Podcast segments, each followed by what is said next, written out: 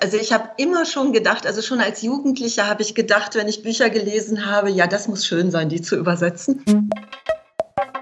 Also genau wie das Loch im Boden des Kommissariats ist das äh, genauso ein Detail, dass mir der Leiter der Mordkommission München, der zwischen Mitte der 80er Jahre bis in die 90er Jahre eben da der Chef war, der Chefermittler, der hat mir das alles erzählt. Und das nimmt man natürlich dann dankend auf, weil das genau zu diesen Dingen gehört, die man sich eben nicht ausdenken kann. Also das ist so. Das war ein Automat, der da stand und der hatte halt nur Bier da. Dumont auf Sendung der Podcast mit Büchern. Hallo, ich bin Tabea Sörgel. Und ich bin Martin Becker. Hallo. Martin, was haben wir heute vor? Tabea, einiges. Das verbindende Element der Bücher, über die wir heute sprechen, KommissarInnen. In Der Kreis von Martin Maurer begegnen wir Kommissar Nick Marzek wieder, den wir schon aus dem Roman Die Krieger kennen. Und in Die Kinder sind Könige von Delphine de Vigan ermittelt eine Kommissarin zum Verschwinden einer Influencer-Tochter. Genau, der Roman erzählt von Melanie und Clara. Melanie hat immer schon davon geträumt, groß rauszukommen. Als sie dann anfängt, Fotos und Videos ihrer beiden Kinder auf Social Media zu veröffentlichen, klappt das auch endlich. Sie wird Momfluencerin mit, mit Millionen Followern. Ihre Tochter beginnt irgendwann allerdings sich gegen diesen inszenierten Alltag zu sträuben und dann verschwindet sie spurlos. Clara ist die ermittelnde Kommissarin und sie merkt schnell, dass sie mit ihren Ermittlungsmethoden im virtuellen Paralleluniversum nicht sehr weit kommt. Doris Heinemann hat diesen Roman aus dem Französischen übersetzt und mit ihr habe ich mich unterhalten. Die Kinder sind Könige ist schon das achte Buch von Delphine de Vigan, das sie übersetzt hat. Sie hat also den direkten Vergleich. Zuerst wollte ich deshalb von ihr wissen, ob Die Kinder sind Könige eine typische de Vigan ist. Da wäre die Frage zu stellen, ob es eine typische de Vigan gibt, denn das Besondere an dieser Autorin ist eigentlich, dass sie in jedem Buch auch sozusagen literarisch etwas Neues wagt. Was typisch ist meiner Ansicht nach, ist dieser besondere, einerseits durchaus scharfe, aber auch empathische Blick auf Vulnerable. Also das zieht sich wirklich durch alle ihre Bücher und vielleicht auch mit einem mit einem besonderen Empfindungsvermögen für die Verletzungen, die Kindern zugefügt werden, aber durchaus auch Alten, wie zum Beispiel in Dankbarkeiten. Aber zum Beispiel in den Loyalitäten, da sieht man ja auch, wie sie ja erschreckend äh, gut sich in die Gefühlslage äh, überforderter Heranwachsender versetzen kann. Also da, insofern ist es schon typisch, weil sie auch jetzt die Verletzungen, die äh, Kimi und Sammy zugefügt werden, äh, so sehr, wie ich finde, sehr gut verständlich macht. Wie würden Sie denn die Kinder sind Könige beschreiben? Worum geht es in diesem Roman? Ja, das ist einerseits natürlich ein Kriminalroman, der also zumindest im ersten Drittel ja ganz stark ein Kriminalroman. Es hat, das Buch hat durchaus auch dystopische Züge im letzten Drittel, würde ich sagen. Ähm, wenn man sieht, wohin einerseits das persönliche Schicksal ähm, gelaufen ist nach dieser schwierigen Kindheit im Internet und wenn man auch sieht, wie sich allen schützenden Gesetzen zum Trotz ähm, diese Sache verselbstständigt hat. Also das Internet und die, ich will mal sagen, totale Überwachung. Das Buch endet ja, wie fast alle Bücher von Delphine de Vigan, äh, offen. Wir wissen nicht, ob dieser Schmetterling eine Kamera trägt, aber es spricht doch vieles dafür. also insofern ist es einerseits spannend, finde ich. Äh, andererseits aber auch, wie so häufig auch bei Delphine de Vigan, sie lässt einen mit einer großen Unsicherheit zurück. Also sie bietet keine Lösungen und keine Beruhigung an. Sie lässt es offen und es bleibt das Nachdenken. Und das ist ja gut. Das ist ja schön, wenn Literatur das bewirkt. Ja, dass man Mitleid mit den Kindern hat, mit äh, Kimi und Sammy, deren Leben ohne ihre Zustimmung online stattfindet, ist ja klar. Aber hatten Sie jetzt auch Mitgefühl mit der Mutter, mit Melanie? Äh, ja, also äh, ich finde auch das gehört zu den Stärken von Delphine de Vigan. Es gibt keine Schwarz-Weiß-Malerei. Also selbst die düstersten Figuren und Melanie äh, lässt einen ja wirklich manchmal sprachlos zurück in ihrem Verhalten. Selbst die sind eben auch verwundbar und verwundet. Und ähm, auch wenn man die Kinder unbedingt vor ihr schützen möchte, hat man doch auch ein gewisses Mitgefühl mit dieser, ja, durch diesen Quatsch, in, also wenn ich es mal so sagen darf, sie hat ja in gewisser Weise eine zerstörte Seele durch diese ungute äh, Big Brother-Erfahrung. Insofern hat man ein gewisses Mitgefühl. Ja, ich habe ein gewisses Mitgefühl. Ich habe so eine gewisse Ahnung, wie Ihre Antwort ausfallen wird, aber hatten Sie vor der Übersetzung von Die Kinder sind Könige irgendwelche Berührungspunkte mit der Welt der Influencerinnen und Videobloggerinnen oder war das wirklich komplettes Neuland für Sie? Ich wusste um die Existenz dieser Welt und habe eigentlich den Kontakt vermieden. Also jeder von uns hat schon ein YouTube-Video geguckt, um zu gucken, wie man einen Duschschlauch anschraubt oder so. Aber insgesamt ist diese Influencer-Welt für mich sehr, eine sehr fremde Welt gewesen und ich habe sehr viel dazu gelernt. Aber ich glaube nicht, dass ich jetzt eine neue berufliche Richtung einschlagen werde als Influencerin für Kochen und Mode oder so. Aber es, es, ist auch eine interessante Welt, das muss man sagen. Haben Sie äh, für die Übersetzung dann auch recherchiert? Also haben Sie sich dann wirklich diese Videos auch angesehen oder haben Sie sich auf das verlassen, was eben im Roman dargestellt wird? Ja, das bleibt einem ja nicht erspart, dass man recherchiert. Also anders geht's nicht. Also ich habe jetzt kurz überlegt, ob ich selbst einen Kanal erstelle, um diese ganzen Schritte mitzumachen. Aber das war, das ging mir zu weit. Aber ich, natürlich bin ich in diese Welt auch eingetaucht und einigermaßen erschrocken wieder aufgetaucht. Das gehört dazu beim Übersetzen. Also man kann nicht sagen, ich bleibe jetzt hier an der Oberfläche und möchte mich da gar nicht so mit befassen. Gibt es etwas an diesem Roman, das Sie auch als langjährige Kennerin von Delphine de Vigan, wie gesagt, das ist das achte Buch, das Sie von ihr übersetzt haben, äh, das Sie überrascht hat? Es hat mich überrascht, dass sie sich mit dieser Thematik befasst hat. Im Nachhinein dann gar nicht mehr, weil es in der Tat ja ein beherrschendes Thema ist. Und natürlich nimmt sie sich des Themas an. Was mich überrascht hat, obwohl ich weiß, wie gut sie selbst recherchiert, und ähm, war diese, diese innige Vertrautheit mit der Welt der Polizei. Also da hat sie offenbar sehr intensiv recherchiert, bis hin zu Begriffen, die, äh, die ich dann eben auch stundenlang recherchiert habe. Ich denke auch einiges, was sie über die Verfasstheiten der Polizisten geschrieben hat, dürfte auf Interviews beruhen, die sie mit diesen Polizisten geführt hat. Also das ist, ähm, dass sie sich so für die Welt der Polizei interessiert. Das hat mich über, das war mir neu. Neben Melanie, der Mutter, die das Leben ihrer Kinder eben filmt und online stellt, gibt es ja noch eine zweite Protagonistin, nämlich Clara, die eben bei der Kriminalpolizei arbeitet und das Verschwinden von Kimi untersucht. Und ich fand es jetzt, um nochmal konkret auf so die Übersetzungssituation zu kommen, ich fand es sehr interessant, dass Sie in der Übersetzung oft das französische Wort Flick verwendet haben und nicht Polizist oder Polizistin. Aber dann dachte ich, das hat auch, dieses Wort Flick hat auch eine ganz andere Aura als das deutsche Wort Polizist, oder? Ja, zumal die Entsprechung ja eher Bulle gewesen wäre. Also Bulle hat einfach ähm, eine viel negativere Konnotation als Flick. Also Flick ist natürlich auch nicht durchgängig positiv, im Gegenteil, aber Bulle, finde ich, hat etwas, was einfach auch mit den in diesem Buch dargestellten Polizisten nichts zu tun hat das sind ja keine, die irgendwie rücksichtslos, äh, gewaltsam irgendwas durchsetzen. Und speziell Clara ist ja ein ungeheuer empathischer Mensch äh, bei aller Nüchternheit äh, und aller, ja, geradezu Wissenschaftlichkeit. Sie wird ja als, als äh, besessene äh, Präzisionspolizistin beschrieben in ihrem Job als Procédurière. Aber äh, da, also bullig ist an ihr nichts. Was würden Sie denn sagen? Was war bei der Übersetzung von Die Kinder sind Könige für Sie die größte Herausforderung? War es diese Welt der Polizei, die Sie dann nochmal nachrecherchieren mussten? Dann eher schon die Welt des Internets, also der Influencer. Also das mit der Polizei, das kann man, also im Grunde ist ja das, das ist das Tolle am Internet. Man kann unglaublich viel recherchieren und notfalls ja auch nochmal nachfragen. Also da ist es eben auch ein besonderes Glück, Delphine de Vigan zu übersetzen, weil man sie mit Fragen löchern kann. Und äh, das ist sehr, sehr hilfreich. Ja, das wäre auch eine meiner nächsten Fragen gewesen, also wie die Zusammenarbeit ist mit Delphine de Vigan oder allgemein den SchriftstellerInnen, die sie übersetzen. Also sie, sie haben wahrscheinlich teilweise auch freundschaftliche Verhältnisse zu den Autoren, oder? Freundschaftlich wäre übertrieben. Also ich halte durchaus auch Abstand und ich denke, dass äh, die Autorinnen und Autoren äh, wünschen sich diesen Abstand auch. Man muss ja auch überlegen, in wie viele Sprachen die übersetzt werden. Das wird dann anstrengend. Aber äh, seit wir also im, im direkten Mail-Kontakt sind, es ist schon ein freundschaftlicher Ton, sagen wir es mal so. Es ist schon, aber ich möchte ihr auch nicht immer zu nahe treten.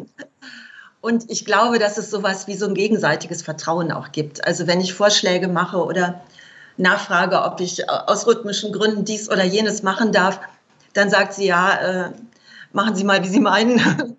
Also das, es wächst sozusagen etwas, das schon. Und aber natürlich nicht zu jedem. Also es ist nicht jeder Autor begeistert, wenn man ihm eine Mail mit Fragen äh, zukommen lässt über den Verlag oder wie auch immer. Zumal ja auch, das darf man nicht vergessen, der Übersetzer ist im Nachklapp. Also die Autorinnen stecken schon in anderen Projekten und dann kommt man mit Fragen, über die dann auch erst nochmal nachgedacht werden muss. Ne? Ja klar, es ist ja teilweise dann Jahre her, dass das Buch in ja. der Originalsprache erschienen ist. Ne? Ja. Genau, das ist dann für, für die anderen Schnee von gestern und für einen selbst hochaktuell. Gibt es denn bei so einer langen Zusammenarbeit mit einer Schriftstellerin wie Delphine de Vigon eine Vertrautheit mit dem Stil und der Sprache und vielleicht auch der Gedankenwelt, auf die man sich dann jedes Mal verlassen kann beim Übersetzen? Oder ist jeder neue Roman von Delphine de Vigon zum Beispiel auch wieder eine ganz neue Herausforderung für Sie? Ja, ich denke, man verlässt sich schon, also wie gesagt, man verlässt sich auf diesen empathischen Blick, den man natürlich leicht nachvollziehen kann. Aber trotzdem finde ich es bei jedem Buch, jedes Buch ist wieder neu. Also, und zwar jetzt bei Delphine de Vigan, die sich auch immer wieder neu auf irgendein Terrain vorwagt. Aber grundsätzlich, also ich denke, man darf sich nicht sozusagen, klar, man, man findet Vertrautes wieder, auch Wendungen wieder und freut sich. Aber man, man darf sich nicht in Sicherheit wiegen. Äh, das darf man nie. da bleibt immer eine Herausforderung und ja, es, es ist auch, jeder Mensch entwickelt sich weiter. Auch Autoren entwickeln sich weiter und es, also es bleibt alles im Fluss. Man kann nicht sagen, so, das ist immer so und ich übersetze das immer so und ich verlasse mich drauf, dass das so ist. Das geht nicht. Ähm, wenn Sie ein, ein ähm, neues Manuskript von einem Autor oder einer Autorin, die Sie übersetzen, zum ersten Mal in Händen halten und zum ersten Mal lesen dürfen, können Sie das dann auch ohne diesen professionellen Übersetzerinnenblick genießen oder läuft das immer automatisch gleich mit? Ich glaube, man kann ihn nicht ausschalten. Also ich, ich lese eigentlich schon auch wie eine Leserin äh, beim ersten Mal. Aber trotzdem gibt es dann immer irgendwie, dann sagt man, das ist eine schöne Stelle und die, die muss dann unbedingt so übersetzt werden. Äh, also es ganz, man kann den Blick nicht ausschalten, nein. Das ist so, wie es einem manchmal bei einem deutschen Buch so geht, dass man denkt, das ist aber schlecht übersetzt. Das war im Original. also das, man, man entwickelt so Empfindlichkeiten oder so. Das ist vielleicht eine Berufskrankheit. Sie waren ja jahrelang Sprachlehrerin und Übersetzerin im Generalsekretariat des EG-Ministerrats, habe ich gelesen, bevor Sie 1997 angefangen haben, Belletristik zu übersetzen. Wie sind Sie denn damals eigentlich zur Literatur gekommen? War das immer ein Traum oder war das Zufall? Also ich habe immer schon gedacht, also schon als Jugendlicher habe ich gedacht, wenn ich Bücher gelesen habe, ja, das muss schön sein, die zu übersetzen. Aber ich habe eigentlich ähm, Lehramt studiert. Und als ich fertig wurde, äh, gab es die berühmte Lehrerschwemme, nach der sich jetzt alle sehnen. Und es blieb mir gar nichts anderes übrig, äh, als neue Wege zu suchen. Und dann habe ich eben mich als Sprachlehrer durchgeschlagen und dann das Glück gehabt, so ein Auswahlverfahren zu bestehen, damals der EG. Und das waren auch schöne Jahre. Also das ist nicht so, dass es langweilig ist in einer internationalen Behörde. Das waren interessante Jahre und ich habe da sehr viel gelernt. Ich war ja keine Übersetzerin und musste dann übersetzen und ich habe da wirklich einiges gelernt, auch wenn das Sachtexte waren. Und dann bin ich halt aus persönlichen Gründen nach Hamburg gegangen und habe an diesem Seminar in Wolfenbüttel teilgenommen von der Bertelsmann Stiftung, das geleitet wurde von Susanne Eversmann vom Kunstmann Verlag und Hinrich Schmidt-Henkel und Frank Heibert. Das sind ja sehr bekannte Kollegen. Denen verdanke ich ungeheuer viel. Die haben mich auf diese Übersetzerschiene gesetzt und das ist schön für mich. Ja, anscheinend. Sie machen das ja seitdem, seit, seit über 20 Jahren. Ja, und sehr gerne. Also das ist schon ein schöner Beruf. Das war Doris Heinemann, die Übersetzerin von Die Kinder sind Könige von Delphine de Vigan, gerade erschienen bei Dumont. Und jetzt übernehmen Graziella und Nick beziehungsweise Martin und Martin. Das gefällt mir natürlich wieder besonders gut, aber es stimmt sogar.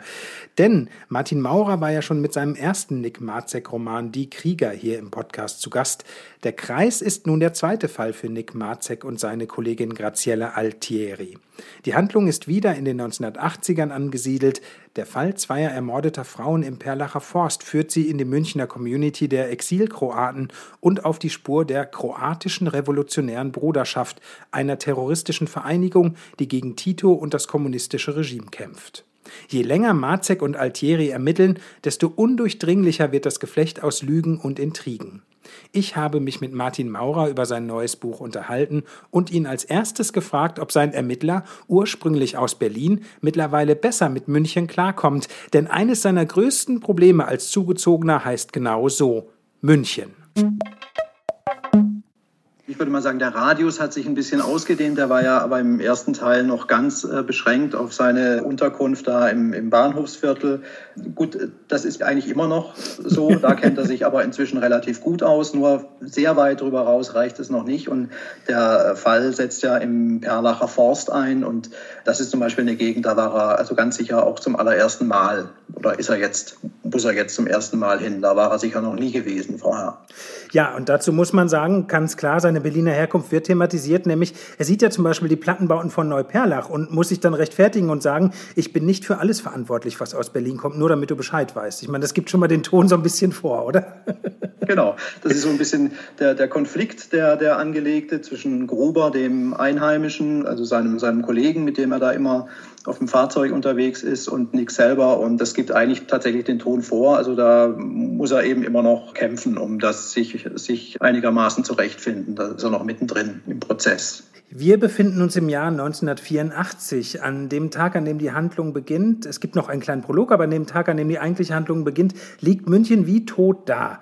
Es ist so ein gelber Himmel, da droht Ungemach. Die Anschnallpflicht gilt noch nicht für Bayern. Die Polizei wirbt trotzdem schon dafür, und zwar mit dem Slogan Maul net, schnall die Ohr. Ich habe wirklich gedacht, willkommen im Jahr 1984, dazu noch eine wahnsinnige Wetterapokalypse.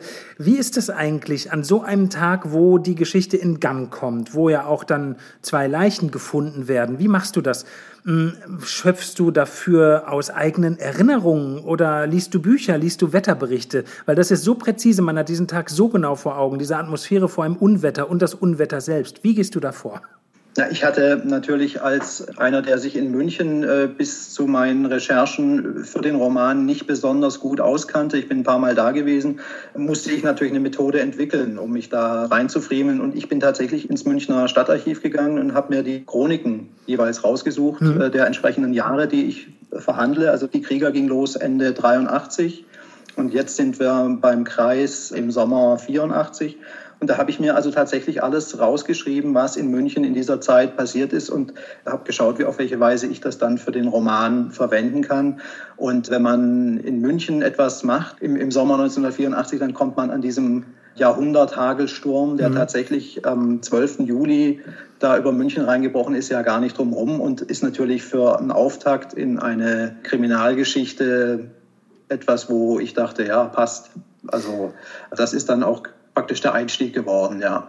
Ja, die Menschen, die uns jetzt zuhören, wundern sich vielleicht, wir haben jetzt über diesen Kriminalfall noch gar nicht gesprochen, aber ich muss wirklich sagen, das Buch funktioniert ja tatsächlich so. Also natürlich ist dieser Kriminalfall von immenser Bedeutung, aber diese ganzen Details drumherum, die beschäftigen einen schon so lange, an denen hat man so viel Freude. Nicht, dass der Kriminalfall zweitrangig wird, aber dass wir zumindest jetzt erst darauf zu sprechen kommen, nachdem wir uns über diese ganzen anderen Details unterhalten haben. Die stehen nämlich für mich schon ganz schön für sich. Aber jetzt lass uns trotzdem gern auf den eigentlichen Fall zu sprechen kommen. Eine Mutter und eine Tochter sind ermordet worden, der Vater ist verschwunden. Zuerst deutet alles auf ein Familiendrama hin, aber die Spur führt eben auch in die Gemeinde der Münchner Exilkroaten, zu der die Familie gehörte und zu einer möglicherweise terroristischen Untergrundgruppe. So viel darf man verraten, Mutter und Tochter sind regelrecht hingerichtet worden. Wie bist du auf diese Idee gekommen? Wie bist du auf diesen Stoff gestoßen? Wann war er da? Wann wusstest du, das wird mein Kriminalfall? Das hat mit dem generellen Konzept zu tun. Einfach wie ich diese Reihe angelegt hatte, das war immer von Anfang an die Idee, dass das aus authentischen mhm. Fällen sich zusammensetzen sollte. Und ich habe den einen Erzählstrang, da werden wir sicher noch zukommen, das ist ja nach wie vor die Gruppe Ludwig, der Fall, der schon bei die Krieger äh, die Hauptrolle spielte. Und äh, jetzt kommt dieser zweite Erzählstrang hinzu und der sollte eben, so war es von Anfang an angelegt, auch ein authentischer Fall sein. Und ich hatte vor ein paar Jahren eine ganz spannende Dokumentation gesehen, vom Bayerischen Rundfunk, meine ich, produziert. Mord in Titos Namen war der Titel. Und äh, da ging es eben um die Morde des jugoslawischen, damals jugoslawischen Geheimdienstes UDBA an den Exilkroaten in München. Das ist relativ gut dokumentiert und dann habe ich mich da auch an die Recherchen gemacht und habe im Prinzip auf dieser Folie dann meinen eigenen, jetzt aber fiktionalen Fall entwickelt, aber eben auch auf diesem authentischen Hintergrund. Noch vor Beginn des eigentlichen Romans schreibst du auch nach wahren Begebenheiten. Ich glaube, darüber müssen wir jetzt tatsächlich ganz dringend sprechen und einen Schritt zurück machen. Also schon im ersten Marzak-Roman Die Krieger spielte ja eben eine solche wahre Begebenheit eine Rolle, nämlich der Brandanschlag auf die Diskothek Liverpool. Dieser Fall holt, so viel können wir schon verraten, du hast es auch schon angedeutet, den Ermittler auch diesmal wieder ein, aber, und das finde ich Wahnsinn, eben auch den Autor. Du schreibst im Nachwort, dass es Reaktionen auf das Buch gab, dass dir also jemand aus dem authentischen Fallumfeld erzählt hat, so war es nicht, wie es dargestellt wird.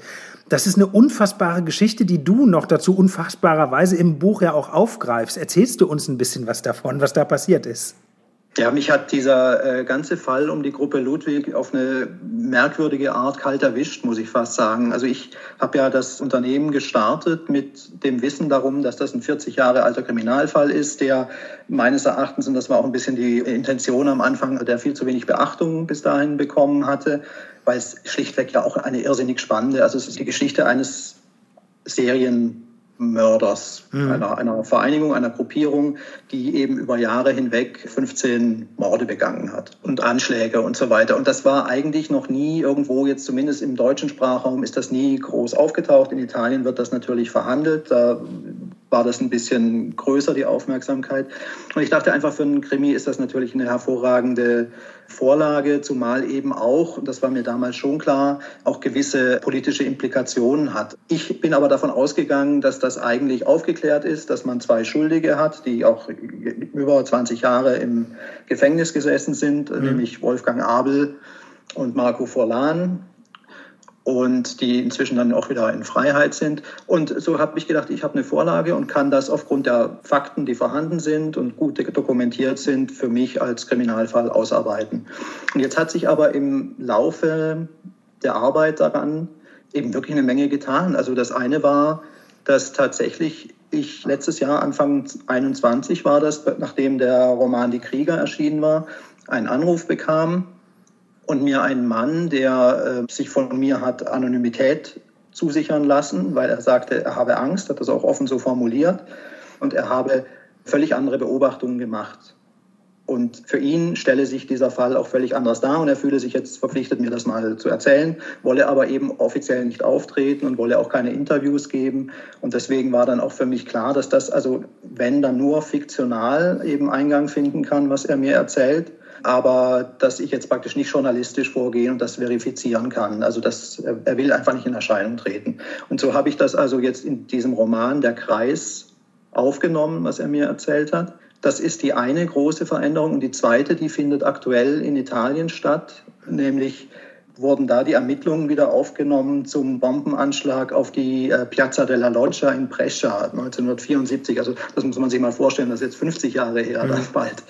Und die Ermittler äh, sind da weiter im Gange und haben jetzt Zeugenaussagen gesammelt. Das dauert auch schon einige Jahre und jetzt gerade aktuell wird das ausgewertet und man hat also festgestellt, dass da Leute zu Wort kommen, glaubhafte Zeugen, die eben diese Gruppe Ludwig genau beschreiben und sie, um es jetzt kurz zu machen, als eine Untergruppierung von Ordine Nuovo darstellen. Sagen, es waren zehn Leute, nennen Namen und äh, die gehören eben zu dieser faschistischen, neofaschistischen Terrorgruppierung Ordine Nuovo, was plötzlich ein komplett anderes Bild nochmal wirft. Wahnsinn. Also äh, ich, ich, will nur sagen, es sind da plötzlich Umwälzungen im Gange und es stellt sich offenbar alles anders dar. Und der dritte Punkt ist jetzt, dass ich während des letzten Jahres dann Kontakt aufgenommen hatte zu der Journalistin Monica Zonetta in Italien, die sich eben mit dieser Gruppe Ludwig beschäftigt hatte und auch ein Sachbuch geschrieben hatte. Und wir waren kurz davor, Wolfgang Abel zu besuchen der ja eben jetzt in Freiheit in der Nähe von Verona lebt immer noch. Und Monika Zornette hatte ihn schon mal interviewt und wir wollten jetzt zusammen hinfahren und mit ihm über diese neuesten Entwicklungen sprechen. Und dann bekamen wir die Nachricht, dass er, das war dann im Herbst, einen Unfall hatte zu Hause und seither im Koma liegt in einer Klinik in Verona. Wohl mit dem Ausblick, sagen die Mediziner, dass er da auch nie mehr wird aufwachen, wahrscheinlich. Und das ist im Moment diese Gemengelage, in der ich mich befinde. Und wie gesagt, also für mich äh, einfach ganz erstaunlich, dass dieser Fall nach so langer Zeit ausgerechnet jetzt nochmal so eine Dynamik entwickelt. Wirklich aber eine bemerkenswerte Dynamik, weil ja ein Teil dessen auch durch die fiktionalisierte Geschichte in deinem Roman ja ausgelöst wurde. Du hast es jetzt wiederum in diesem Buch aufgegriffen. Das ist schon verrückt. Das geht weit über die Rolle eines Schriftstellers, der am Schreibtisch eine Geschichte erfindet, hinaus, habe ich so das Gefühl, oder? Macht dich das glücklich?